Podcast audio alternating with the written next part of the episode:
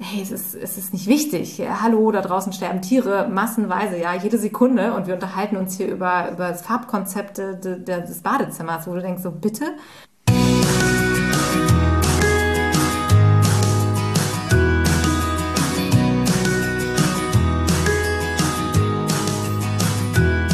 Hallo und herzlich willkommen zu deinem Lieblingspodcast Beautiful Commitment Bewege etwas mit Caro und Steffi wenn du definitiv weißt, dass du anders bist als andere und bereits jeden Tag für deine Werte einstehst, du so gern die Welt verändern möchtest, für mehr Mitgefühl, Achtung, Respekt und Liebe, du weißt noch nicht genau, wie du das Ganze effektiv und mit Leichtigkeit anstellen sollst, dann ist unser Podcast genau der richtige für dich.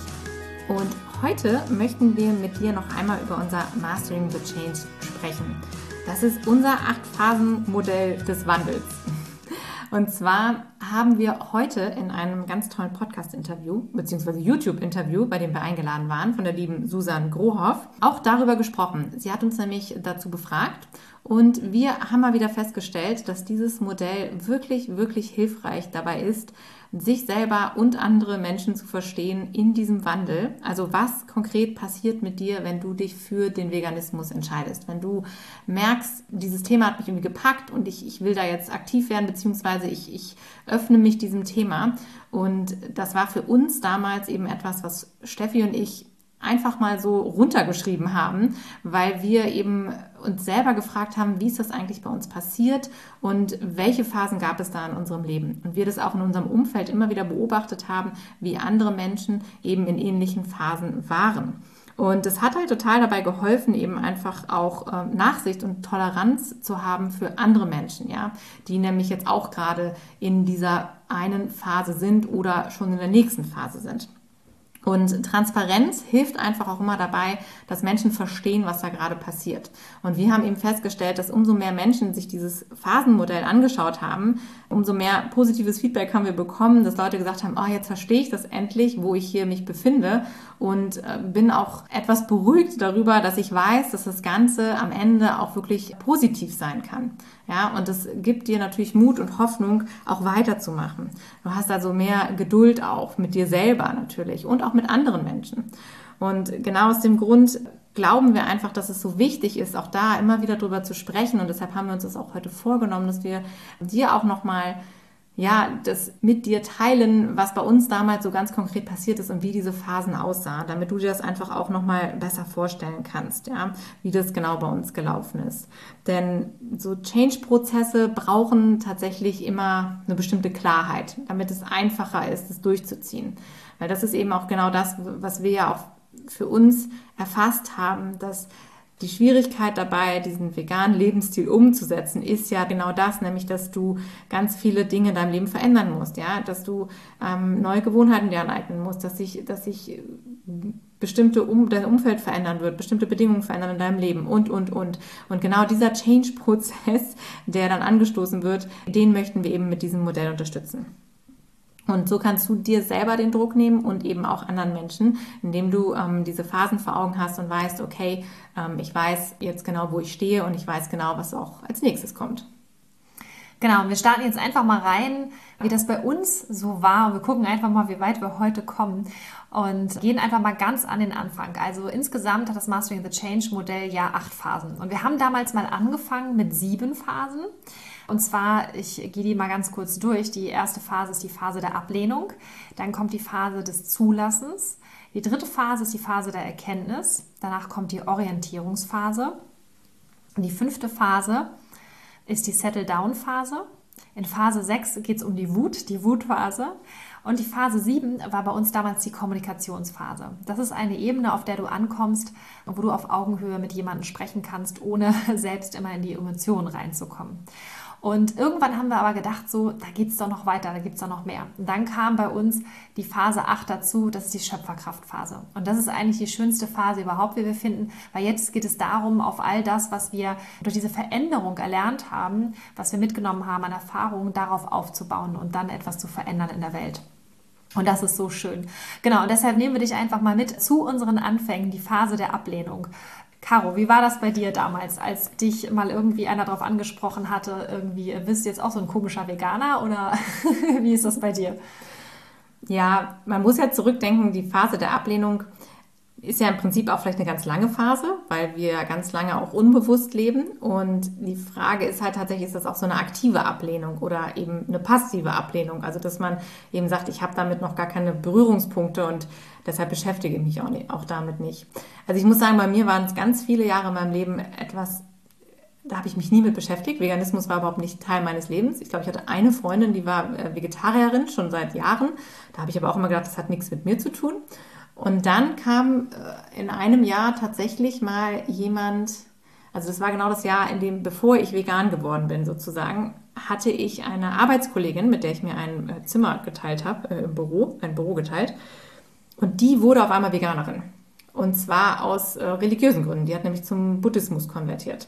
Und da habe ich damals noch gedacht, so, äh, ist ja interessant, ist ein bisschen komisch irgendwie. Naja, gut. Und dann war das Thema für mich aber auch schon fast wieder abgehakt. Und dann weiß ich noch, wie sie da im Büro saß und mir da irgendwie ihre, ihre Schokolade ganz stolz gezeigt hat mit Reismilch und sowas, Hauptsache keine Kuhmilch.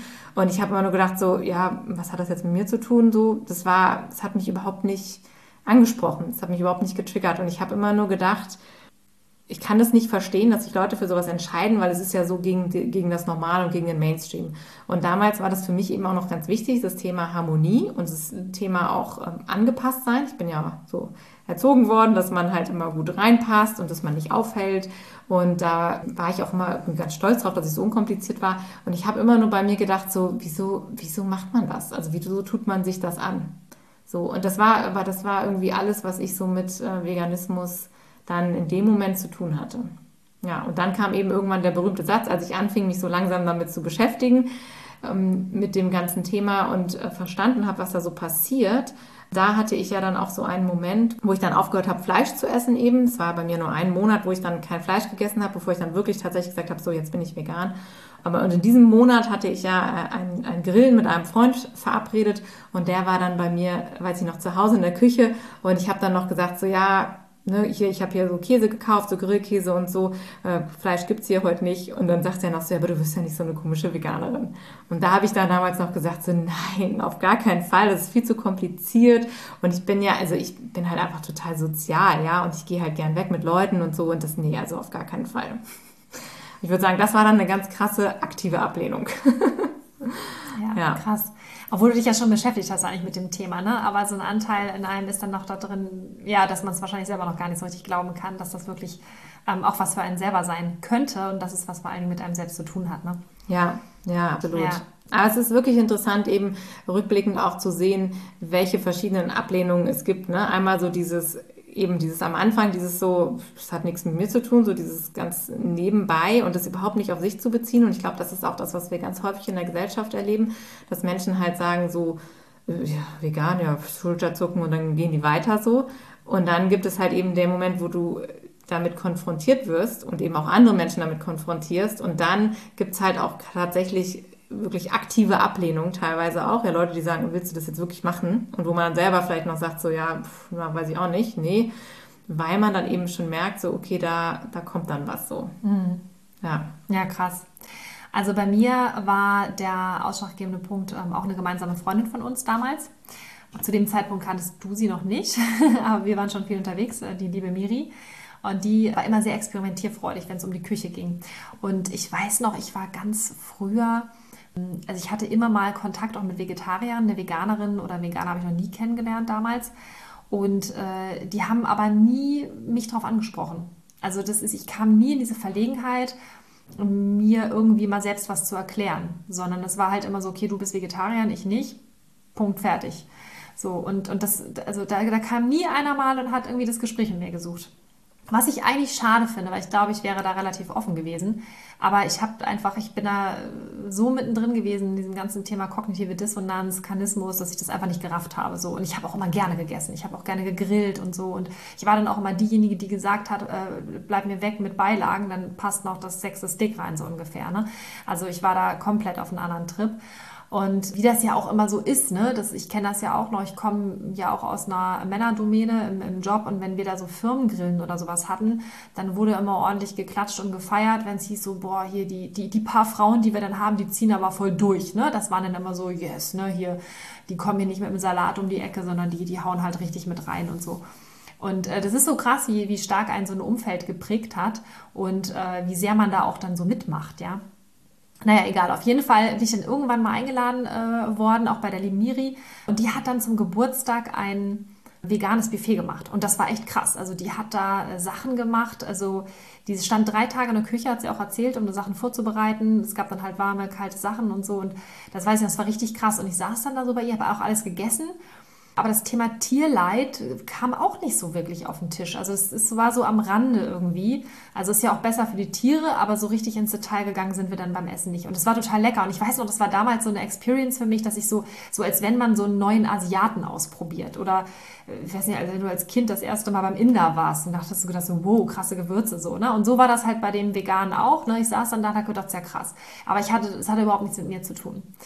Also für mich war das, glaube ich, eher so eine passive Ablehnung, mhm. weil ich nie in diese Bedrohung gekommen bin, mich verteidigen zu müssen. Das ist das erste Mal passiert und diesen Dialog habe ich wirklich mit mir selbst geführt, als ich dieses Buch damals gelesen hatte. Also Miri und ich, wir hatten dann öfter mal so ein paar Gespräche auch so darüber und dann ging das auch so um Zukunftsvisionen und Bauernhof und ich habe gesagt, oh, ich will Hühner haben, ich finde das so toll und irgendwann sagte sie, ja, ja, die kriegen ja aber dann irgendwann Küken und so, ne, wenn du so einen Hahn hast. Und ich dann so, ja, ach ja, stimmt ja und ja gut, was machst du denn mit denen und so? Ja, die müssen dann weg, ja, wie weg? Ja, weiß ich auch nicht, ja, die müssen dann halt, ja, die werden halt gegessen so, ne, weil man macht das ja so. Und diese ganzen Dialoge und so. Und dann kam, kam dann aber irgendwann halt dieses Buch ist so im Sande verlaufen und ich habe zu dem Zeitpunkt noch, ich weiß noch, ich habe zu ihr damals gesagt, so, oh, ich könnte nie ohne den Cheeseburger von McDonald's, ich liebe den. Habe ich damals gesagt, ne? Oh Gott. Aber so ist das halt, ne? Ich so, ja. Das war so, ja, mal eben schnell rechts ranfahren und so immer in Eile. Naja, egal, das äh, ist lange her. Aber auf jeden Fall ähm, hatten wir halt dann so diesen, diesen Austausch so. Und dann äh, hatte ich das erste Mal diesen, dieses Konfliktgespräch mit mir selber und das habe ich jetzt schon so oft erzählt im Podcast und auch in anderen Interviews. Das war halt die Situation dann in der Hängematte, wo ich dann das Buch gelesen hatte von Karen Duwe, Anständig Essen. Und da war ich richtig im Fight mit mir. Da habe ich auch gedacht, so eine Scheiße, jetzt musst du aktiv werden. Und ich habe mich wirklich dagegen gewehrt. Also ich habe mich da schon gegen aufgelehnt, aber trotzdem hatte ich ja das Buch in der Hand und habe trotzdem Wort für Wort weitergelesen. Also es ist halt verrückt, ne? Aber ich glaube, der Zeitpunkt war einfach reif. Aber das ist ja das, was ich dann auch kennengelernt habe von vielen Menschen in meinem Umfeld, als ich dann natürlich diese Entscheidung getroffen hatte, ich mache das jetzt, weil das war sofort klar für mich, dann rauszugehen, dass ich dann auf Ablehnung von außen extrem gestoßen bin. Und ich glaube, das ist so das, was jeder kennt, wenn man selber sagt, okay, ich muss das irgendwie machen dass man dann halt auf Ablehnung stößt, äh, massiv. Ja, das ist genau der Knackpunkt, in dem wir ja dann auch alle, wenn wir vegan geworden sind, dann tatsächlich, wo man merkt, jetzt wird es schwierig, jetzt wird es unangenehm, was wirklich etwas ist, was, was ganz, ganz viele Menschen ja auch dazu bringt, das Thema dann eben gar nicht anzusprechen oder halt eben wieder Kompromisse einzugehen und dann wieder bei sich selber anzufangen und zu sagen, ja, nee, das ist mir jetzt einfach zu anstrengend, dann mache ich das doch nicht. Und da ist jetzt auch nochmal an dich der Appell sozusagen mit der ersten Phase der Ablehnung, wenn du Menschen hast in deinem Umfeld, die in dieser Phase drin sind, dass du einfach das realisierst und vielleicht auch jetzt für dich so mitnimmst.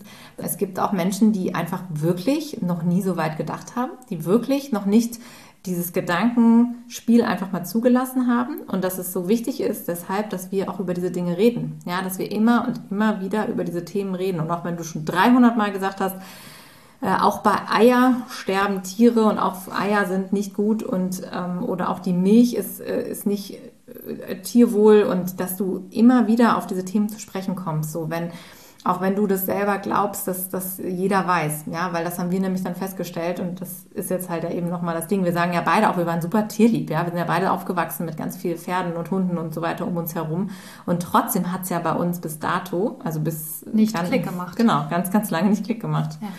Und deshalb, also wenn Menschen in der Ablehnung sind, check auch immer mal, was das für eine Ablehnung ist, weil wenn die so einfach nur sagen, ach, das berührt mich nicht, ist ja dein Ding, ne? Dann ist das zwar im ersten Moment angenehmer, auch im Alltag, als jemand, der direkt dagegen hält, aber die sind dann auch noch ganz schön weit weg von dem Thema. Und wenn jemand dagegen hält, dann merkst du halt so, ah, okay, oder wenn da jemand sich so getriggert fühlt, ne, wenn du merkst, so, da ist so eine, da ist so eine richtig krasse aktive Ablehnung, dass jemand wirklich anfängt dann zu sagen, was ist denn das für ein Scheiß? Und das ist ja ne, totaler Schwachsinn oder so. Und da vielleicht auch anfängt, dich anzuschimpfen oder ähm, wütend zu werden, dann weißt du halt, da ist was, da, da lohnt es sich dann da auch nochmal dran zu bleiben und gerade auch mit dieser Person eben nochmal zu sprechen, weil du da offensichtlich was angerührt hast. Ja. Und die Person ist dann nämlich wahrscheinlich schon, ähm, schon irgendwie einen Schritt weiter. Naja, also auf jeden Fall wird sich da aktiv dann gewehrt. Ne? Das ist eine aktive Ablehnung. Das heißt, derjenige muss jetzt noch das alte Leben so verteidigen. Ne? Das ist das Ding. Und jeder, der so in diese Abwehrhaltung reingeht, also Abwehr, also der, der weiß ja schon, da kommt was von außen und ich muss mich schützen. Aber wovor wollen die sich denn schützen? Das Thema hatten wir nämlich auch vorhin im Interview. Das ist so spannend, weil die Leute schützen sich ja eigentlich nicht vor schlimmen Bildern oder vor Horrorstories oder vor der Wahrheit, sondern die Leute schützen sich davor, ich habe es jetzt verstanden, ich weiß es jetzt jetzt muss ich Verantwortung übernehmen. Und dann von sich aus zu sagen, mache ich jetzt aber nicht, weil das mir zu anstrengend oder das ist mir jetzt zu unbequem oder so. Das hat wieder etwas, das ist natürlich auch nicht gesellschaftlich anerkannt. Also Verantwortung ablehnen macht ja keiner. Ne? Wir sind ja alle total soziale und extrem gerechte Wesen, vermeintlich. Und das ist der Punkt. Und diese, dieses, dieses aktive Ablehnen ist ja dann dieser Schutz einfach davor, letztendlich selber aktiv werden zu müssen, ins Handeln zu kommen. Und darum dreht es sich ja letztendlich immer wieder. Und ich finde das total wichtig, dass man, dass man das auch einfach weiß und versteht, weil du bist in dem Moment, wo jemand in der Ablehnung ist, zumindest was, was das Aktive angeht, bist du schon im Dialog. ja, das ist das Gute, du bist schon im Gespräch. Und wir sagen ja auch immer wieder, wenn es dich trifft, betrifft es dich. Also wenn jemand hochgeht bei dem Thema, dann ist das so ein Triggerpoint. Das heißt, wie Caro schon gesagt hat, da lohnt es sich dann doch mal dran zu bleiben, wenn man natürlich die Muße dazu hat. Ne? Ähm, aber auch bei den anderen Menschen, die vielleicht sagen so, ja, was hat das mit mir zu tun? Mm, das ist sehr verletzend häufig, weil man das mit Gleichgültigkeit gleichsetzt. Das hat aber nicht immer unbedingt was mit Gleichgültigkeit zu tun, sondern es kann halt wirklich sein, um das nochmal ganz klar zu stellen, wie Caro das auch gerade sagte, dass es vielleicht Menschen gibt, die sich einfach vorher noch nie Gedanken darüber gemacht haben und die da einfach noch nie mit in Berührung gekommen sind und nicht, dass es ihnen wirklich egal ist, weil dafür müssten sie alles darüber wissen, um dann zu sagen, es ist mir egal. Und ich glaube, es gibt ganz, ganz wenige Menschen auf diesem Planeten, denen das wirklich egal ist. Und wir kennen ja auch genug Leute, auch, ähm, auch privat kenne ich auch Leute, die im Schlachthaus gearbeitet haben oder selber geschlachtet haben denen das auch nicht egal ist. Die dahingehend, dass sie starke, ähm, starke Suchtverhalten entwickelt haben, äh, Zigaretten, Alkohol zum Beispiel. Also das ist, das ist halt nicht so selten. Und da merkt man halt auch, dass die Menschen da immer einen Weg suchen, um damit klarzukommen. Und deshalb ist diese Phase der Ablehnung super spannend und wir haben auch überlegt, so ist es überhaupt schon eine Phase? Ja, es ist eine Phase und manchmal dauert sie ein halbes Leben, aber du bist im Dialog dann schon und das ist das Gute.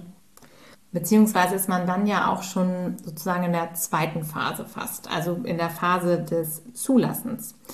Denn hier hast du schon verstanden, dass sich das Thema auch berührt, dass du wahrscheinlich auch irgendwie damit zu tun hast und dass es sich lohnt, würde ich jetzt nicht sagen, aber dass du dich auch damit befassen musst. So.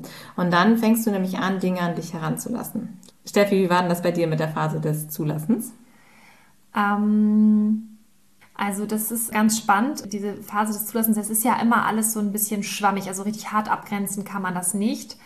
Aber es ist auf jeden Fall eine, eine Phase, wo du beginnst zuzuhören auch. Ja, also wo du ähm, zulässt, diese Informationen an dich ranzulassen. Und bei mir war das ja der Moment, dass ich zum Beispiel, um jetzt nochmal auf diesen, auf diesen Geburtstag einzugehen, wo ich da gesessen habe, ich habe ja mitgegessen. Ich habe mich nicht über das Essen beschwert, ich habe nicht gesagt, oh, das schmeckt aber komisch, wieso ist da kein richtiges Ei drin? Habe ich ja alles nicht gemacht. Da war ich ja auch schon teilweise in, in dieser Zulassphase. Also ich, ich habe das ja angenommen und war neugierig. Ja, und ich fand das ganz spannend und irgendwie, ah, was Neues. Ne? Es ist ja auch immer, ist ja auch so eine Sache mit diesen Trends oder Diäten oder so, was so Leute so gerne machen. Und dann halt auch wirklich zu sagen, ich übernehme Verantwortung. Also die Phase des Zulassens ist für mich schon ein Teil von Verantwortung übernehmen, weil ich anfange, mich dafür zu öffnen und anfange, mich damit zu beschäftigen. Und das ist super. Und das ist, wenn du jetzt jemanden hast im Freundes- und Bekanntenkreis oder in der Familie, der das zulässt. Das heißt, der setzt sich mit dir an einen Tisch und spricht damit drüber. Das ist super. Das ist schon die halbe Miete, ja, dass du jemanden hast, der dir wirklich zuhört. Und das signalisiert eine gewisse Bereitschaft. Und meine Bereitschaft war so groß, dass ich ein Buch in die Hand genommen habe und ich wusste schon, ich habe das Buch gesehen, ich habe so das Cover angeguckt. Auf dem Cover ist so ein kleines Kaninchen drauf, so braun-weiß, ganz klein und niedlich. Und das sitzt auf so einem Teller und der Teller steht auf so einem Tisch mit so einer spießigen, gehäkelten Tischdecke. Und dahinter sitzt jemand so mit Messer und Gabel rechts und links und äh, dieses Kaninchen sitzt da halt so platziert. Und da habe ich noch gedacht, so, oh Steffi, wenn du dieses Buch liest, danach wird es anders sein als vorher. Ich wusste das schon. Das bedeutet aber in dem Moment, dass ich damit einverstanden war, dass ich danach etwas ändern kann. Das heißt, ich habe aktiv die Verantwortung für mich und für mein Leben übernommen. Und es stand ja niemand mit der Peitsche hinter mir und hat gesagt, lies jetzt, lies, sondern ich habe es ja selber in die Hand genommen und habe es gelesen. Und das ist auch so wichtig, dass ihr Menschen darauf vorbereitet, wenn ihr da aktiv sein wollt in der Richtung, dass die offen bleiben. Und Druck erzeugt immer Gegendruck. Neugier erwecken, jemanden mitnehmen, dass so ein Sog entsteht. Das ist eigentlich das Beste, was ihr machen könnt. Und es ist so schwer, gerade wenn man selber halt, ähm, wir kommen ja noch in die anderen Phasen rein, selber das mit voller Wucht verstanden hat, voll drin ist oder noch in der Wut ist. Und bei dem anderen geht es nicht schnell genug. Dann zu wissen, okay, es gibt diese acht Phasen, gib dem anderen Zeit. Du hast selber auch eventuell diese Zeit gebraucht. Und wir brauchen dann einfach diese Geduld. Und diese Zulassensphase ist so, so wichtig. Und je behutsamer ihr damit seid, umso nachhaltiger ist das Ganze auch. Weil wenn man das für sich selber entschieden hat und für sich selber Schritt für Schritt verstanden hat, dieser Weg, den ich jetzt gehe, das ist eine Einbahnstraße, dann, dann gehst du auch nicht wieder zurück. Ich hoffe, ihr versteht, was ich meine. Ja, also es ist einfach jeden Schritt, den du selber gehst oder den, jeden Schritt, den dein Gegenüber von alleine geht, wird er nicht wieder zurückgehen. Außer er wurde dahin ge gedrückt sozusagen. Und das ist so wichtig, dass man da ganz, ganz vorsichtig ist. Das war so meins. Ich bin den Weg ja ganz alleine quasi gegangen, nur durch die Hilfe von einer Freundin, die mir ein Buch empfohlen hat. Hat gesagt, ist schon wichtig, das Thema. Lass uns das mal, lass uns das mal angehen. Ne? Ja, interessant, weil bei mir war es ja auch im Prinzip ein, ein Schriftstück, nämlich eine Broschüre, die ich ja gesehen habe, ähm, auch in einem, in einem Tierheim, wo ich eigentlich aushelfen wollte. Und ich habe das ja auch komplett alleine durchgemacht, weil ich, ich hatte niemanden, der irgendwie auf diesem Weg war. Also wirklich bis auf diese eine Arbeitskollegin, die ich nicht unbedingt besonders mochte, muss ich zugeben, und äh, mit der ich mich halt auch nicht identifiziert habe, die dann da vegan geworden ist. Aber wie gesagt, nur aus religiösen Gründen. Das hat sich dann auch, glaube ich, irgendwann wieder erledigt gehabt. Die Reismilch-Schokolady. Ja, genau. Die war und es war irgendwie so, wie gesagt, das hat irgendwie nichts mit mir zu tun. Und alles andere kam dann halt so aus so einer intrinsischen Motivation, dass ich irgendwie auch Hunden helfen wollte und mit Tieren mich nochmal irgendwie anders connecten und, und dann eben in diesem Tierheim war und da diese Broschüre mitgenommen habe über Schweinetransporter. Und die lag halt ganz lange bei mir hier auf meinem, auf meinem ähm, kleinen äh, Tischlein da, ja, am Sessel, wo ich immer äh, gelesen habe. Wahrscheinlich war das dann noch die Ablehnungsphase, wobei Zulassensphase schon so ein bisschen, weil ich habe es ja du mitgenommen, hast sie mitgenommen. Aber sie lag hier, ich kann es nicht mehr sagen, wie lange, aber bestimmt drei, vier Monate einfach in der Gegend rum und habe mich immer wieder angeguckt und ich bin immer wieder dran vorbei und habe dieses Schwein, das weiß ich auch noch, so eine rote Broschüre mit so einem mit so einem Schwein, was in so einer dunkel, also siehst nur so ein dunkles Loch und dann gucken dich so diese Schweineaugen an, ja, und diese Schweine, der Schweinekopf so. Und ich habe das immer gesehen und das war wahrscheinlich genau das gleiche wie bei dir, dass ich dachte so, okay, da wartet was auf mich, aber ich kann es noch nicht so ranlassen. Und irgendwann habe ich das halt dann doch zur Hand genommen und habe es mir angeschaut. Und das war auch so mit einer der ersten Momente. Und ich glaube, dass aber auch hier wieder all diese Sachen, die vorher passiert sind, vielleicht auch sehr, sehr unbewusst in meiner Phase der Ablehnung, halt dazu geführt haben, dass ich dann irgendwann dazu gegriffen habe, genauso wie du mit deinem Buch, ja. Das ist ja das Spannende, denn wir wissen ja gar nicht immer, also es gibt so Schlüsselmomente, an die man sich erinnert, aber da passiert halt so viel unterbewusst, ne, was wir ja gar nicht so mitkriegen, was uns dann dazu bringt, dann einmal dann doch eben diese Verantwortung zu übernehmen und das in die Hand zu nehmen. Und bei mir war das halt wirklich diese Broschüre. Und dann ähm, habe ich tatsächlich mich auch mit einer anderen äh, Kollegin darüber ausgetauscht, irgendwie, die mir dann ja auch erzählte, dass sie sich gerade mit diesem Thema beschäftigt. Und das weiß ich auch noch, da standen wir da an der Kaffeemaschine in der Firma. Und dann hat sie nur erzählt, dass sie irgendwie die ganze Nacht geweint hat und weil sie gerade Earthlings, die Dokumentation gesehen hat und hat mir davon berichtet. Und das war auch so krass, weil in dem Moment habe ich dann ihr zugehört. Also ich hätte ja auch irgendwie sagen können, ach, das ist alles Quatsch oder ne, die spinnt oder so und bin dann, hätte weggehen können und wäre es abgehakt gewesen. Aber in dem Moment hat es mich doch, dann war ich nämlich schon so weit geöffnet dafür, dass ich gesagt habe, so krass, also da gibt es offensichtlich noch mehr, was du wissen musst. Und das war dann diese Phase des Zulassens, wo ich dann wirklich solche Informationen, die nämlich, wenn man aufpasst, wenn man aufmerksam zuhört, ja da sind, also wenn man hinschaut, ja, die Sachen sind da, diese Dokumentationen gibt's. Man hat das ja auf Facebook auch schon immer mal wieder vielleicht irgendwie so vorbeiflitzen sehen, solche Videos oder Petitionen, wo es an Tieren nicht gut geht und so. Man hat das aber bis dahin halt nie so rangelassen. Und da war dann wirklich der Moment, Wo ich gedacht habe, okay, und dann, und dann auf einmal hat man so das Gefühl, jetzt kommen von allen Seiten diese Dinge. Das ist so ein bisschen wie wenn du, wenn, wenn du schwanger bist und du siehst auf einmal überall schwangere Frauen. Und das ist auch in dieser Zulassensphase so, dass man dann nämlich auf einmal merkt, so, okay, krass, hier sind echt ganz viele Sachen. Dann gibt's wieder mal eine E-Mail mit irgendeiner Petition und so. Also dann kommen auf einmal ganz viele Dinge, die so in dein Leben plätschern, wo du denkst, so, okay. Und du das halt nicht einfach direkt löscht, sondern halt wirklich dann auch mal da reinguckst. Ja, es ist ja so spannend, wenn du dich auf Social Media bewegst und du mal hier und da einen Kanal abonnierst. Das merkt der Algorithmus ja sofort, für was du dich interessierst. Und auf einmal hast du das Gefühl, die ganze Welt ist voll mit Veganern oder aber auch mit Schlachthäusern. Also das ist schon krass, ähm, wie das so mit der Aufmerksamkeit funktioniert. Ne? Ja, das habe ich dann, das merkt man dann ganz äh, viel später, wenn man dann wirklich nämlich ganz viele von diesen Kanälen abonniert und dann denkt sich, äh, wieso sehen das die anderen Menschen nicht, weil Facebook ist doch voll davon. Und dann merkst du halt so, ja, nee, nur mein Facebook ist voll davon. Manchmal ist äh, Facebook auch voll mit, äh, keine Ahnung, Nagelmaniküre und all so Sachen. Ne? Also es ja. kommt halt immer drauf an, womit du dich beschäftigst. Ja. Ja, und dann kommt die Phase der Erkenntnis. Wie war das bei dir? Ja, da hatten wir ja auch schon, ich glaube, gar nicht so lange her im Podcast, dass wir unsere beiden Geschichten noch erzählt hatten, wo wir gesagt war, haben, das waren so die Schlüssel. Das ähm, war im Podcast von der Veggie World. Von der Veggie World, genau. genau. Da hatten wir nämlich darüber gesprochen. Ne? Ja, und das ist ja auch wieder so ein Moment gewesen. Also ich glaube, es war wirklich ein Moment irgendwo, aber an sich auch eine Ansammlung von Momenten. Aber es gibt natürlich immer so Situationen wiederum auch da, wo man sich dran erinnert. Und das war ja diese diese Erkenntnis bei mir nach einigen Nächten, wo ich dann wirklich, das hat sich dann so aufgebaut ne, mit dieser Broschüre und dieser, dann diese Empfehlung von der Kollegin und dann eben andere ähm, Artikel, die man so liest und Petitionen und dass ich dann wirklich angefangen habe, aktiv zu recherchieren und geguckt habe, was ist da wirklich los. Und dann, weiß ich noch, war das hier so eine Nacht, wo ich dann da wirklich auf dem Boden saß, hier gefühlt irgendwie Broschüren um mich herum, ganz viele, mein Laptop auf dem Schoß und dann habe ich mal wieder so ein Video gesehen, was eigentlich in der Milchindustrie abläuft und wie sie da so eine Kuh mit so einem Kran über die Wiese gezogen haben und dann habe ich nur gedacht so, ach du Scheiße, das darf ja wohl nicht wahr sein. Was, was geht da draußen ab? Das war wirklich wie so ein, wie so ein, wie sagt man so schön, wenn einem die Schuppen von den Augen fallen.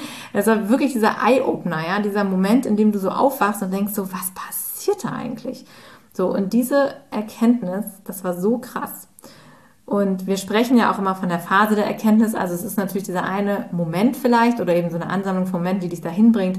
Aber in dem Moment, wo du anfängst zu realisieren, was da los ist, siehst du natürlich die Welt mit anderen Augen. Auf einmal bist du halt eben im Supermarkt und siehst nur noch Tierleitprodukte. Auf einmal hast du diesen Blick dafür und hast es verstanden, dass das ja alles nicht einfach von irgendwo herkommt, ja, das Schinken nicht auf dem Baum wächst, das Wolle nicht vom Schaf einfach nur abfällt, ja, sondern dass es auch ein krasses Tierleitprodukt ist. Und all diese Dinge, die sich dann so erschließen, wo man dann in dieser Erkenntnisphase einfach wirklich diese kompletten Informationen an sich ranlässt und einfach merkt so, wow, das ist wirklich Realität. Und in was für einer krassen Scheinwelt lebe ich hier eigentlich gerade? Und das kann sehr schmerzhaft sein. Oder es ist sehr schmerzhaft, weil wir nämlich dann alle auf einmal verstehen, dass wir, ja, wenn man es jetzt noch ganz krass sagen will, angelogen werden. Ja, definitiv. Dass wir getäuscht werden. Getäuscht werden. Und ich sehe das immer so ein bisschen passiver. Also ich habe immer das Gefühl, das ist halt auch so ein, so ein Gesamtding von der Gesellschaft, dass wir, also ich glaube nicht, dass, dass da jetzt jemand steht und sagt, jetzt mache ich das mal aktiv und, und, und täusche hier Menschen so, sondern das, das, das ist halt auch so eine Entwicklung ja in der Industrie. Ne? Es geht ja immer darum, hier irgendwie, wie verkaufe ich am besten, wie ist mein Produkt ja am lukrativsten und dass sich das dann so hochschaukelt, ja. Und was dann daraus wird, wenn man das dann mal runterbricht, wie krass die Werbeindustrie uns dann tatsächlich anlügt, weil es ist einfach so, die Bilder auf diesen Verpackungen sind halt einfach nicht real, ja, die entsprechen null der Realität. Und diese ganzen schmerzhaften Erfahrungen, die man dann macht, dass die Welt einfach eine ganz andere ist, beziehungsweise noch eine ganz andere Seite hat, als man das bisher so gesehen hat oder sehen wollte, das ist halt schon krass. Und es dauert auch, weil das eben ja sich dann auch zieht. Ne? Also du hast dann einen Moment, in dem du das so realisierst und dann kommen ja noch Produkte nach, wo du dann immer merkst, ah ja, das geht auch noch, das, dann gibt es das Essen und dann gibt es ja dann noch das Thema Kleidung und all diese Sachen. Das ist ja dann auch eine wirklich eine Phase, in der du dann realisierst, was für Ausmaße das hat auf der Welt. Ja. Ja, das ist krass. Hm. Ja. Ja, vor allen Dingen, wenn es sich so mit voller Wucht erwischt, ne? Also so richtig, wenn es so richtig im Gesicht so, ich habe das Gefühl gehabt, mir hat einer eine reingehauen, ne? So hat sich das angefühlt. Mhm. Und zwar, ähm, also wirklich äh, einmal, einmal ins Gesicht so, dass es geschallert hat. Dann halt das Gefühl, dass ich keine Luft mehr kriege, weil man halt so zugeschnürt war. Und, äh, und dann halt auch dieses Gefühl im Magen einfach, ne, wo sich alles umgedreht hat. Das war echt schon krass. Also es war, das, äh, das war so körperlich, so heftig. Ähm, ich erinnere mich noch ganz genau dran. Und das war krass. Also ich habe, bei mir war das ja so, ich habe ja Phase also klar, natürlich diese Phase des Zulassens, wenn man jetzt sagt, okay, diese, diese ganzen kleinen veganen Erfahrungen, die ich dann dadurch meine Freundin schon hatte, das war ja im Prinzip schon alles Zulassensphase, dann halt das Buch in die Hand zu nehmen. Und dann kam ja, ich habe ja angefangen zu lesen und dann kam ja diese Erkenntnis mit voller Wucht. Also das habe ich ja am ersten Tag, wo ich angefangen hatte zu lesen, wurde mir das ja schon bewusst. Also es ist nicht so, dass ich das jetzt über mehrere Wochen gelesen habe, so jeden Abend so drei Seiten vom Einschlafen, sondern ich habe ich hab mich bewusst in diese Hängematte gelegt und habe gesagt, ich lese jetzt dieses Buch und ich gucke mal, wie weit ich komme. Ich glaube, ich habe die Hälfte gelesen oder so. Und das war schon krass, also weil es war, ich habe es wirklich so weggelesen, ne? zack, zack, noch ein Kapitel, noch ein Kapitel. Und mit jedem Kapitel kam halt noch mal eine rein. Das fing ja auch ganz harmlos an. Und, und dann kam halt wirklich diese Erkenntnis, wo ich dachte, so was für eine riesen Scheiße, habe ich nur gedacht. Ne? Es kann doch wohl nicht wahr sein. Und dann hat mich das so heftig erwischt und ich habe mich richtig so geschüttelt. Ich weiß nicht, als ähm, ihr das das erste Mal vielleicht hattet, vielleicht empfindet ihr das auch noch so, aber ich habe mich, ich habe so richtig gezittert also ich war so voller Adrenalin und ich habe geschwitzt und es war wirklich, also wie so ein Schockzustand fast. Ne? Also ich, keine Ahnung, ich habe noch nie jetzt irgendwie ein bewusstes, akutes Trauma oder sowas erlebt, aber ich würde behaupten, weil ich, ich bin dann so in diese Szene auch reingegangen. Es war so eine, so eine ähm, Szene im Schlachthaus, wo es dann darum ging, dass da eine Kuh mit einem Bolzenschussgerät dann äh, da bearbeitet wurde. Habe ich auch schon ganz häufig erzählt. Aber es war halt so krass, dass dass ich da so mit drin war in diesem Film. Also ich habe eine sehr blühende Fantasie und ich war so, ich war so mit drin in dieser Anlage, diese Kacheln an der Wand, das Mädchen, was da auf der, auf der Flöte gespielt hat, der Bauer, der da an der Seite stand und, und dieses Mädchen noch begleitet hatte mit der Kuh und dann dieser Typ, der da halt das Bolzenschussgerät angelegt hat, bis hin zu diesem Krachen, als die Kuh auf die Knie gefallen ist, ja. Ging mir durch Mark und Bein, wo ich dachte, es, ist, es war so schrecklich für mich dass ich in dem Moment wusste, ich werde nie wieder Fleisch essen. Nie wieder. Nie wieder. Ich, ich kann das nicht wieder tun. Also das war für mich ein so ein großes Verbrechen, dieses, dieses Tier, dieses Lebewesen da reinzuführen und nur weil wir das halt so machen, uns erdreisten, das einfach umzusetzen.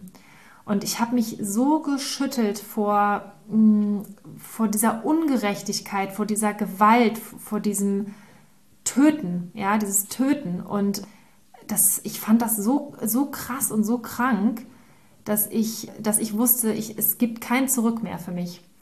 Und das war, das war dieses Ding mit der Erkenntnis. Es hat mich richtig umgehauen. Und ich würde auch behaupten, dass, ähm, dass ich, also mich hat das definitiv traumatisiert.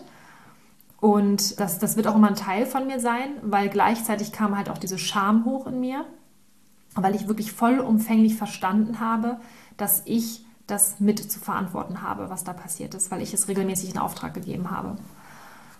Das war schon, das war eine krasse Erfahrung. Und daraus ist dann natürlich auch direkt, bin direkt in die Wut auch gegangen, aber da, da, kommen wir auch noch drauf zu sprechen. Aber das war wirklich etwas, äh, das sitzt einfach. Also ich glaube, diese Phase Erkenntnis, jeder von euch, wenn du das jetzt gerade hörst, wirst dich wahrscheinlich noch genau an diesen Moment erinnern, wo du das auch richtig körperlich gespürt hast und, äh, und wusstest, ähm, das ist mein Weg und es gibt keinen zurück. Ja. Ja, ist so interessant. Ich muss jetzt gerade daran denken, als du das so erzählt hast, nochmal, ähm, dass es eigentlich so schade ist, ne, dass man so selten die, die Chance hat, diese Geschichten zu erzählen. Weil im Alltag die wenigsten Menschen fragen, warum bist du eigentlich vegan oder was hat dich eigentlich wirklich dazu gebracht und das wirklich mit einem Interesse, dass du das lange und breit erzählen kannst, weil aus dem Grund hatten wir auch unsere Hashtag Ich bin vegan Wild Challenge ins Leben gerufen, weil wir gesagt haben, man hat es zu selten, dass man das so mitteilen kann, und auch gerade dieses vom Herzen. Und wenn man dann von sich spricht, ist es ja auch so, dass andere Leute das nicht verurteilen können. Und das hat mich auch gerade wieder so berührt, weil ich dachte, ähm, wenn jemand diese Geschichte hört, wie kann einem das kalt lassen? So, ne? Und das Problem ist halt, dass wir, das zeigt sich auch in diesen Phasen jetzt, dass, dass wir Menschen ja immer noch mal anders denken. Und in dem Moment, wo dir jemand halt erzählt, er ist vegan, geht ja bei dir direkt im Zweifel diese Ablehnungsphase los, weil du sagst, oh Gott, das will ich gar nicht wissen, weil dann äh, hat das vielleicht was mit mir zu tun. Und das ist so, so interessant, ja, weil diese, diese Geschichten sind einfach so wichtig. Und da vielleicht auch wirklich nochmal an dich der Appell, wenn du diese Erkenntnisphase auch durchgemacht hast und du eben auch für dich so einen Moment hattest, dann ähm, versuch das auch gerne immer wieder mit Menschen zu teilen, weil das auch wirklich dabei hilft, zu verstehen, warum du das Ganze machst. Und dass es nichts damit zu tun hat, dass du Gefühl hast, du bist jetzt jemand Besseres oder du bist irgendwie schlauer als die anderen oder so, sondern einfach, weil man eben wirklich das zugelassen hat, dass diese Dinge an einen rankommen und man sich eben aus irgendwelchen Gründen für dieses Thema geöffnet hat und andere Menschen halt noch nicht. Ja, also die Erkenntnisphase ist wirklich krass. Also es ist ganz, ganz schwierig. Viele Menschen, die da drin sind, wie du sagst, haben Trauma, also wir auch, also können wir uns auf jeden Fall nicht von freilassen machen. Das war auch damals für mich eine ganz große Erleichterung, als ich das dann auch, als wir das dann mal so festgehalten haben und dann realisiert haben, ja, es ist ein Trauma, was wir damit bekommen haben, weil wir uns ja dann auch nicht erklären konnten, du hast es eben schon gesagt, mit der Wutphase. Wieso, was macht das eigentlich mit uns? Warum sind wir jetzt äh, wütend ganz häufig, ja, oder warum sind wir verzweifelt? Oder wo kommt jetzt auch dieser Antrieb her, den wir haben, so, weil das eben eine ganz, ganz krasse Erfahrung ist, die wir da machen. Ja. Ja, aus der natürlich auch sehr viel Antrieb entstehen kann. Und das ist auch gut, weil das ist nämlich der, der Punkt, wo du dann ins Handeln kommst. Und da geht es dann zum Beispiel damit los, dass du sagst, okay, Essen und Trinken, ich muss mich ja irgendwie ernähren, was esse ich denn jetzt? So, das sind ja so die ersten Fragen, die du dann halt hast. Und dann bist du eigentlich schon mittendrin in der Orientierungsphase.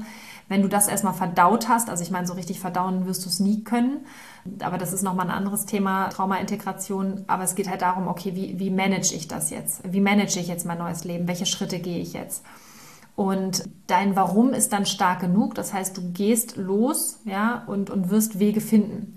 Und das ist dann halt das, was wir dann immer so liebevoll die Supermarkt-Safari zum Beispiel auch nennen. Ja, also das heißt, du, du bist dann das erste Mal irgendwie im, im Bioladen. Auch das habe ich damals dann mit meiner äh, Freundin damals gemacht. Und die hat gesagt, komm, lass uns mal zu Butni gehen. Also in Hamburg heißt das Butnikowski, das ist sowas wie DM, so eine Rossmann, wie die Drogeriemarkt. Drogeriemarkt, genau, meine ich. So, und die haben, die haben ganz viele vegane Sachen und äh, auch Bio und das ist gar nicht so teuer. Und ich so, ah, okay, alles klar. Und dann sind wir halt los und dann äh, habe ich, hab ich da, ich glaube, für für 30 Euro Aufstriche und sowas gekauft. Das weiß ich auch noch irgendwie. Und dann hat sie mir so ganz viel erklärt. Und das habe ich schon mal probiert, das ist lecker und so. Und das weiß ich noch. Und das ist so diese Phase, wo du dann das erste Mal im Supermarkt stehst und anfängst mal die Rückseite zu lesen. Was ist da eigentlich drin? Und das ist ja auch das, wo wir ja immer wieder mit Erschrecken feststellen, interessant, wo überall irgendwie Eiklar mit drin ist oder Volleipulver oder Milchpulver, was überall irgendwie drin ist, weil es wahrscheinlich irgendwie weg muss. Ja. Also das ist so, dass du denkst, so, ah, interessant, okay. Und dann lernst du dann halt auch, okay, was ist jetzt der Unterschied zwischen enthält Milch oder kann Spuren enthalten von und diese ganzen Sachen, ja, wo man dann wirklich ähm, erstmal lernt, klarzukommen, auch mit dem normalen äh, Supermarkt 0815 um die Ecke, ne? Was es da dann doch alles für vegane Produkte gibt. Weil erst denkst du, ich kann gar nichts mehr essen. Ja gut, dann fang mit Obst und Gemüse an. ist super günstig, ne? Und so kannst du dann halt weiter wachsen. Und als wir damals äh, angefangen haben, war ja noch gar nicht so viel Auswahl, aber es war doch mehr als genug da. Das ist total spannend. Heutzutage ja easy, ne? Also mega einfach. Da, also da, jeder Penny platzt da ähm, vor veganen Produkten. Aber das ist halt wirklich richtig toll. Und ähm, diese Orientierungsphase ist halt etwas, was ich damals mit sehr viel Neugier erlebt habe. Das hat mir Spaß gemacht, weil für mich war das so, ich habe diesen Entschluss jetzt gefasst ich mache das jetzt. Und dann war für mich so dieser Aufwärtstrend da. Also ich habe dann gespürt, es gibt eine Lösung und ich arbeite jetzt an einer Lösung. Natürlich war ich immer noch, also dieses, dieses Trauma, das klebte an mir, aber es war, ähm, es war trotzdem so, dass ich irgendwie, ich wollte das meistern, ich wollte das irgendwie hinbekommen und war halt wirklich interessiert und allein diese ganzen Milchsorten auszuprobieren und so. Also das war wirklich spannend und irgendwie hatte ich auch das gute Gefühl, dass ich jetzt was Gutes mache. Also ich habe irgendwie gedacht, so, oh, du bist jetzt Teil von etwas Neuem, von etwas Großem und das ist wichtig und äh, das wird ja sowieso jetzt demnächst jeder machen, ist ja klar, es muss ja nur jeder einmal erfahren, dann machen ja sowieso alle mit und du bist jetzt eine mit der Ersten, voll cool. Also ich, ich empfand das dann als was total Positives, diesen Trend so erkannt zu haben und dann da mitzugehen und gleichzeitig natürlich auch von dieser Not getrieben, allen Menschen davon erzählen zu müssen. Ja, das ist nochmal ein anderes Thema, aber das war für mich auf jeden Fall ein Gefühl in dieser Orientierungsphase zu sagen, ich gehe nach vorne. Und es war auch für mich der Punkt, wo ich gesagt habe, was esse und trinke ich, das ist mein eines Problem, ja, dass ich dann irgendwie in den Griff bekomme. Aber für mich war klar, ich möchte aktiv werden. Also dieses einfach nur Essen und Trinken, das ist eigentlich nur, ich mache nichts Schlimmes mehr. Aber die Frage ist, wie kann ich jetzt dazu beitragen, dass es aufhört? Also wie kann ich was verändern in der Welt? Und dann habe ich auch angefangen, mich an anderen Menschen zu orientieren. Und dann haben wir uns damals eine Ortsgruppe da angeschlossen. Es gibt ja, es gibt ja so viele, ne? ob das jetzt Peter ist oder äh, Peter Street Team oder es gibt Animals United, Animal Equality, die Albert Schweitzer Stiftung. Ja, also es gibt ja eine ganze Menge gerade auch in den Großstädten, wo man sich easy auch anschließen kann. Also mittlerweile gibt es ja noch viel, viel mehr. Und, äh, und da habe ich mich dann auch dann orientiert. Und da bin ich dann natürlich aber auch an diesen Stammtischen gewesen und dann, dann habe ich auch gedacht, so oh Gott, wenn ich da jetzt hingehe, ich habe noch einen Ledergürtel und so, die, die, die lünchten mich, wenn ich da sitze mit einem Ledergürtel oder so, ne? Und dann habe ich aber auch vor Ort festgestellt, nee, die eine, die kommt auch nicht von Kinderriegeln weg und also jeder hat da noch so seine Problemchen irgendwie und trotzdem waren die halt aber auch schon auf dem Weg, sich einzusetzen. Und das war, irgendwie dann auch, auch äh, cool für mich. Also ich wusste auf einmal, ich bin nicht mehr die einzige Veganerin in ganz Hamburg mit Miri zusammen, sondern es gibt auch noch andere Menschen. So. Und das war für mich richtig cool, da ähm, so, so, so gefühlt so einen Aufwärtstrend zu haben. Also jetzt, ich, ich habe das Gefühl gehabt, okay, da gibt es eine Lösung jetzt. Ne? Jetzt da einfach weitermachen. Ja, interessant, weil ich hatte damals auch das Gefühl, ich bin total lost. Also ich musste mich echt wirklich orientieren, weil das ist genau das, was du sagst. Es ist ja nicht nur die Supermarkt-Safari, es ist ja auch diese ganze Freundeskreisgeschichte. Du warst alleine damals? Ja, ne? ich war komplett alleine. Ja. Ich hatte also niemanden und das war echt krass. Dann zu sagen, so, das ist mir jetzt so wichtig, dass ich mich gegen all meine Leute stelle. Also, ne, weil du bist ja dann auch so, dass du sagst, so, wie kann das sein? Und du versuchst eben Leute mitzunehmen und das zu erzählen und keiner will es hören. Und es war schon heftig, ja. Und ich habe bis dahin ja auch ein sehr, sehr unbeschwertes Leben gelebt und habe immer so, auch ja, mich, hab, also das Leben total genossen, ja, und habe mich auch immer erfreut an, an so einfachen Dingen wie, ne, wir gehen abends was trinken, was essen, ich gehe mit meinen Mädels samstags shoppen und dann gehen wir über den Markt und kaufen schöne Essenssachen. Also ich habe auch sehr viel, ich bin auch so ein Genussmensch, ne? Ich habe sehr viel mit, mit Essen, Getränke und so und dann wirklich zu realisieren, scheiße, das sind alles Dinge, die jetzt wegfallen, ja. Also auch alleine dieses, wir stellen dann beim Weihnachtsmarkt oder diese, wir gehen auf den Fischmarkt in Hamburg oder was auch immer man halt so tut, um, um seine Freizeit zu gestalten. Ja, frühstücken gehen, brunchen gehen, haben wir jedes Wochenende gemacht. Und dann merkst du auf einmal so, boah, das will ich gar nicht mehr. Und es ist alles unwichtig. Und auch vor allen Dingen diese Themen, die die anderen dann auf einmal haben, ne? wenn die sich dann wieder über ihre dritte ähm, neue Wohnzimmergarnitur unterhalten oder irgendwie, ne, jetzt, oh, wir wissen nicht, welches Auto wir kaufen und dies, das, jenes. Und du denkst auf einmal so, hey, es ist, es ist nicht wichtig. Hallo, da draußen sterben Tiere massenweise, ja, jede Sekunde. Und wir unterhalten uns hier über, über das Farbkonzept des Badezimmers, wo du denkst, so bitte. Und das war für mich auch ein ganz krasser Punkt dieser Orientierungsphase, was du eben sagtest, ne? gucken, an welchen Menschen orientiere ich mich denn jetzt, wozu gehöre ich denn eigentlich jetzt gerade? Und das neben diesen ganzen Supermarktdingen, die ich am Anfang auch echt schwierig fand so, aber dann auch relativ schnell das auch genauso wie du gesagt hast, das ist irgendwie auch spannend und eine Herausforderung. Ich habe das schon immer auch in anderen Ländern geliebt, ja, wenn ich da unterwegs war im Urlaub und äh, oder in Amerika oder so, dass man dann so durch den Supermarkt läuft und so guckt, was gibt's denn hier alles und so. Und das war dann auch mega spannend. Und ich glaube, das ist auch wirklich so ein Knackpunkt bei ganz vielen, wenn das nicht einsetzt, dass du das für dich positiv ähm, belegen kannst, ja, dass du halt jetzt gerade im Supermarkt halt irgendwie einfach mal länger brauchst, dadurch aber wirklich auch ganz viel dazu lernst. Wenn das nicht eintritt, dann ist es natürlich super anstrengend am Anfang. Und ich kann mich auch noch an so einen Tag erinnern, wo ich am Bahnhof stand und ich bin immer so jemand, ich habe schon immer, wie gesagt, Essen spielt immer eine wichtige Rolle in meinem Leben. Und ich hatte schon immer, ähm, wenn ich irgendwo hingefahren bin, halt Essen dabei. Ja, egal wo ich hinfahre, ich habe immer was zu essen dabei, weil ich immer Angst habe, ich krieg nichts. Und wenn du dann vegan wirst, dann ist es natürlich auch so, ne? Dann stehst du auf einmal am Bahnhof und denkst, okay, ich fahre jetzt drei Stunden Zug, ich brauche ein Fresspaket so und ich brauche irgendwas zu essen. Und dann, dann stand ich da auch und weiß noch so, äh, was esse ich denn jetzt? Und dann war ich damals ganz glücklich, ich weiß gar nicht, ob das irgendwie bei Ditch oder was, da gab es dann irgendwie so eine vegane Brezel. Und da habe ich dann gedacht, so, oh geil, toll. So, und ich war aber auch vorbereitet. Ich hätte dann ansonsten aber auch drei, vier Stunden lang einfach nichts gegessen. Also es war dann auch so klar in dem Moment, da gibt es auch nichts anderes. Also das war auf einmal, in dem Moment waren alle anderen Lebensmittel ja auch wie weg. Nicht, gibt keine Lebensmittel mehr. Also das war so, also da hättest du auch Steine ins Schaufenster legen können. Ich hätte gesagt, ah, hier gibt's nichts zu essen. So, also ja. das war so krass, diese Entscheidung dann. Und dann zu gucken, aber man ist ja wirklich lost am Anfang. Ne? Du, bei jedem Handgriff überlegst du ja, ist das jetzt äh, oder hat das was mit Tierleid zu tun? Und äh, was mache ich jetzt? Und äh, wie gesagt, welche Verabredungen hältst du ein, weil du weißt dann, das wird dann kompliziert und du sprichst mit Menschen darüber und die wollen es nicht hören und du bist irgendwie ähm, ja auch total angegriffen von diesem ganzen Thema. So. Also das war schon eine, eine, aufregende Zeit, muss ich echt sagen. Ja, das stimmt.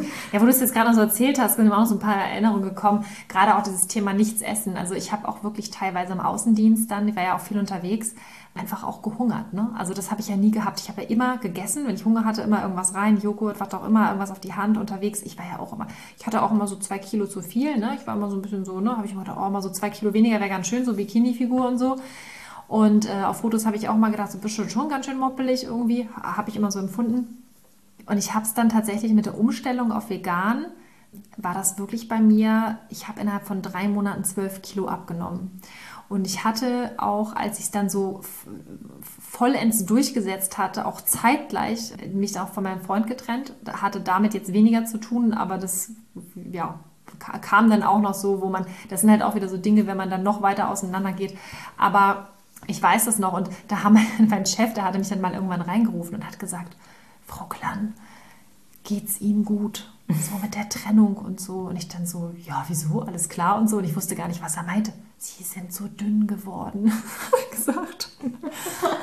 Ja, und das war das aber auch. Die Trennung vom Käse. Ja, das, war, ja, das war, genau, das war die Trennung vom Käse, nicht vom Mann. Aber das ist halt wirklich das Ding. Ich habe ähm, hab auch wirklich gesagt, ich esse kein Tierleid mehr. Also das war wirklich ja. für mich, das kam für mich nicht in Frage. Ich habe dann da gesessen und ich habe, also wie, wie krass es auch ist, wenn dein Geist diese Entscheidung trifft, du isst das nicht. Also das, ich habe mir das auch nicht verboten oder so, aber ich wollte das nicht mehr in mir drin haben mhm. und habe dann einfach gehungert. Und will jetzt nicht sagen, also ich, ne, das kann natürlich auch eine Essstörung triggern und so, aber ich will jetzt nicht sagen, das ist jetzt was Tolles oder so, aber zu dem Zeitpunkt war ich in gewisser Weise auch stolz darauf, dass ich so eine klare Entscheidung für mich getroffen habe und dass ich nicht einfach nur, weil ich Hunger habe, mir dann irgendein Milchbrötchen reinschiebe, nur weil das da gerade rumliegt oder ein Schokoriegel, wo ich gesagt habe, so, no way.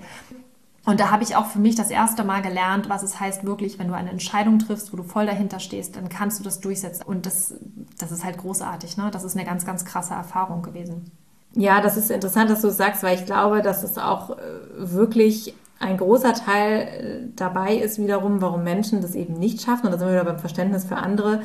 Denn äh, ganz, ganz viele Menschen haben ja ein Problem damit, eine Entscheidung zu treffen, die langfristig positiv ist und nicht den kurzfristigen, das kurzfristige Bedürfnis befriedigt. Also sehen wir bei den ganzen Leuten, die nicht aufhören können zu rauchen oder abnehmen können oder so, weil sie immer sagen so, ah ja, ich habe jetzt diesen Impuls und den muss ich jetzt nachgeben, auch wenn ich weiß, es ist ja eigentlich langfristig besser, es nicht zu tun. So, und das sind halt diese Disziplin, das ist so krass, weil das nie, viele Menschen nicht aufbringen können.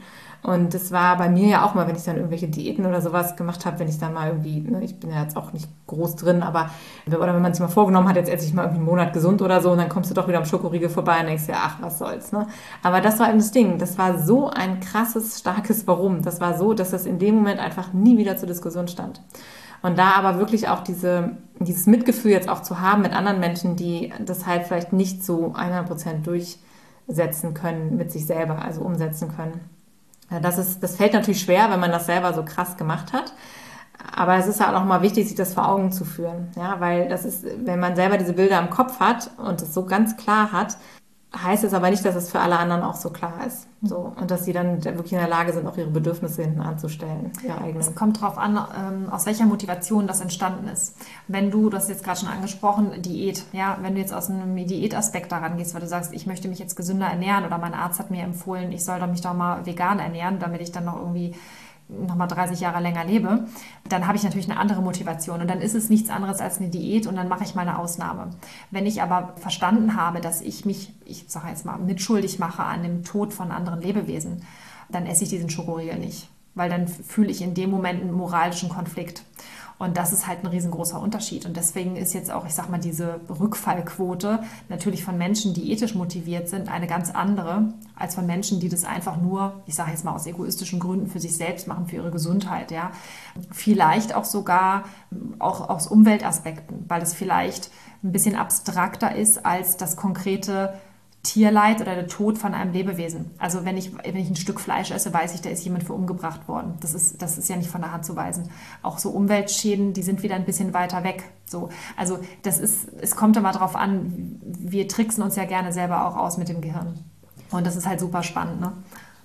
Ja, auch das Thema, glaube ich, auch in der Phase davor, dieses Erkenntnisthema, auch je nachdem, wie stark dein, dein Trauma ist, glaube ich auch. Ne? Also eben, Natürlich. das ist das Ding, wenn du, wenn du wirklich stark traumatisiert bist, dann äh, ist es wahrscheinlich nochmal einfach, sitzt es so tief, dass du eben genau diese Überlegungen hast und weißt, so was dann passiert. Da spielen ganz viele Sachen mit rein. Und das ist uns eben so wichtig, dass wir da selber nochmal schauen. Wenn du das jetzt alles so mitverfolgt hast, dann hast du dir sicherlich auch schon Gedanken gemacht, wie das bei dir so alles war. Oder der, vielleicht bist du auch gerade, hast dich wiedergefunden, dass du da in einer dieser Phasen bist. Ja, also wir können dir wirklich nur, nur Mut machen, das einfach mit Neugierde alles zu betrachten, da dran zu bleiben und wirklich zu sagen, das sind alles Phasen, in denen ich jetzt bin und das ist ein, ein wirklich ein Change-Prozess, den ich hier durchmache und ich mache hier gerade eine krasse Entwicklung durch. Ja, also das ist eben auch das, was wir für uns dann da festgestellt haben, dass wir da einfach, ähm, ja, natürlich am Ende sehr, sehr viel ähm, stärker rausgekommen sind, beziehungsweise man steckt ja immer noch drin. Das ist ja auch die Frage, ob man das jemals abschließen kann. Aber für uns so dieser Change-Prozess, wo wir gesagt haben, wir haben das Gefühl, wir haben dann so eine neue so ein neues Plateau erreicht, ja, also dann wieder so ein, so ein Abschnitt, wo wir sagen, okay, das ist jetzt für uns einfach das neue Normal. So, das ist ja wie so ein neues Plateau, wo du sagst, okay, jetzt habe ich mein Bewusstsein ein Stück angehoben und das ist jetzt für mich einfach die Baseline, ja. Ich bin natürlich vegan und bei uns ist es natürlich dann auch noch der Aktivismus. Ja. Genau, und wiederum aus dem Aspekt, wenn du selber sagst, ich bin hier definitiv schon in der Kommunikationsphase oder in der Schöpferkraftphase, ja, dann, dann schau einfach mal, wie das jetzt mit den anderen Menschen ist, die in deinem Umfeld sind. Darum geht es uns halt auch wirklich, dass du noch mehr Verständnis hast, noch mehr Geduld aufbringst oder aufbringen kannst für andere Menschen in deinem Umfeld. Das gilt natürlich wieder für das Thema Familie, für den eigenen Partner, vielleicht sogar auch für die Kinder oder ähm, ja auch Menschen, die dir im Alltag begegnen, ne? bei der Arbeit und so weiter und so fort, dass wir uns immer wieder daran erinnern, wie war das eigentlich bei mir damals. Und diese Phasen können ganz unterschiedlich sein. Ne? Es gibt auch Leute, ich habe das auch schon erlebt, ein Arbeitskollege von mir, der hat vier Phasen auf einmal genommen in zwei Wochen und war dann so ready. Ne? Also da sind alle ganz unterschiedlich. So mal abhängig, was für ein Menschentyp du bist.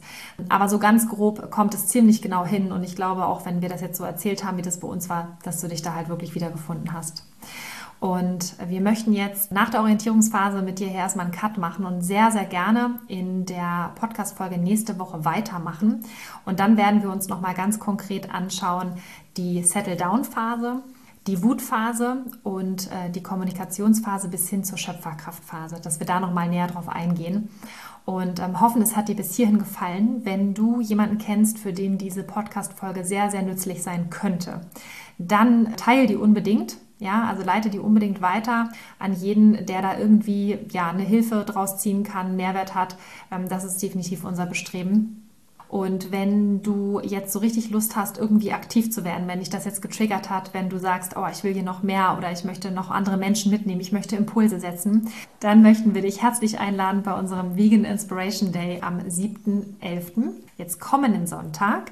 Und dort gibt es ganz, ganz viel Inspiration, Motivation. Wir haben tolle Speaker eingeladen, ganz tolle Redner aus dem Bereich Tierrecht, Kommunikation, aus dem Bereich Vegan Ayurveda. Ähm, wir haben die Primatologin mit dabei, äh, Michi Schreiber zum Beispiel. Wir haben den Superkoch, äh, den Timo Franke mit am Start, der uns was über Gourmetküche erzählt. Also es ist wirklich eine richtig tolle, bunte Mischung. Unbedingt dabei sein. Und äh, du kannst sogar ein Ticket gewinnen. Mhm, drei Tickets sogar bei uns. Drei? Drei. Drei, okay, mhm. drei. Für den Vegan Inspiration Day am 7.11. Und zwar, wie machen wir das jetzt genau? ähm, ich würde sagen, du schreibst uns eine E-Mail, warum du dabei sein möchtest und dann kriegst du eins von drei Tickets nach Hause geschickt.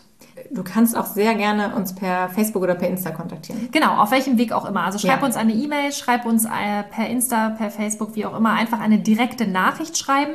Stichwort Vegan Inspiration Day. Dann wissen wir Bescheid. Schreib uns einfach, warum du dabei sein möchtest und dann kommst du in den Lostopf rein. Und zwar bis Freitag 0 Uhr damit wir das noch alles organisieren können.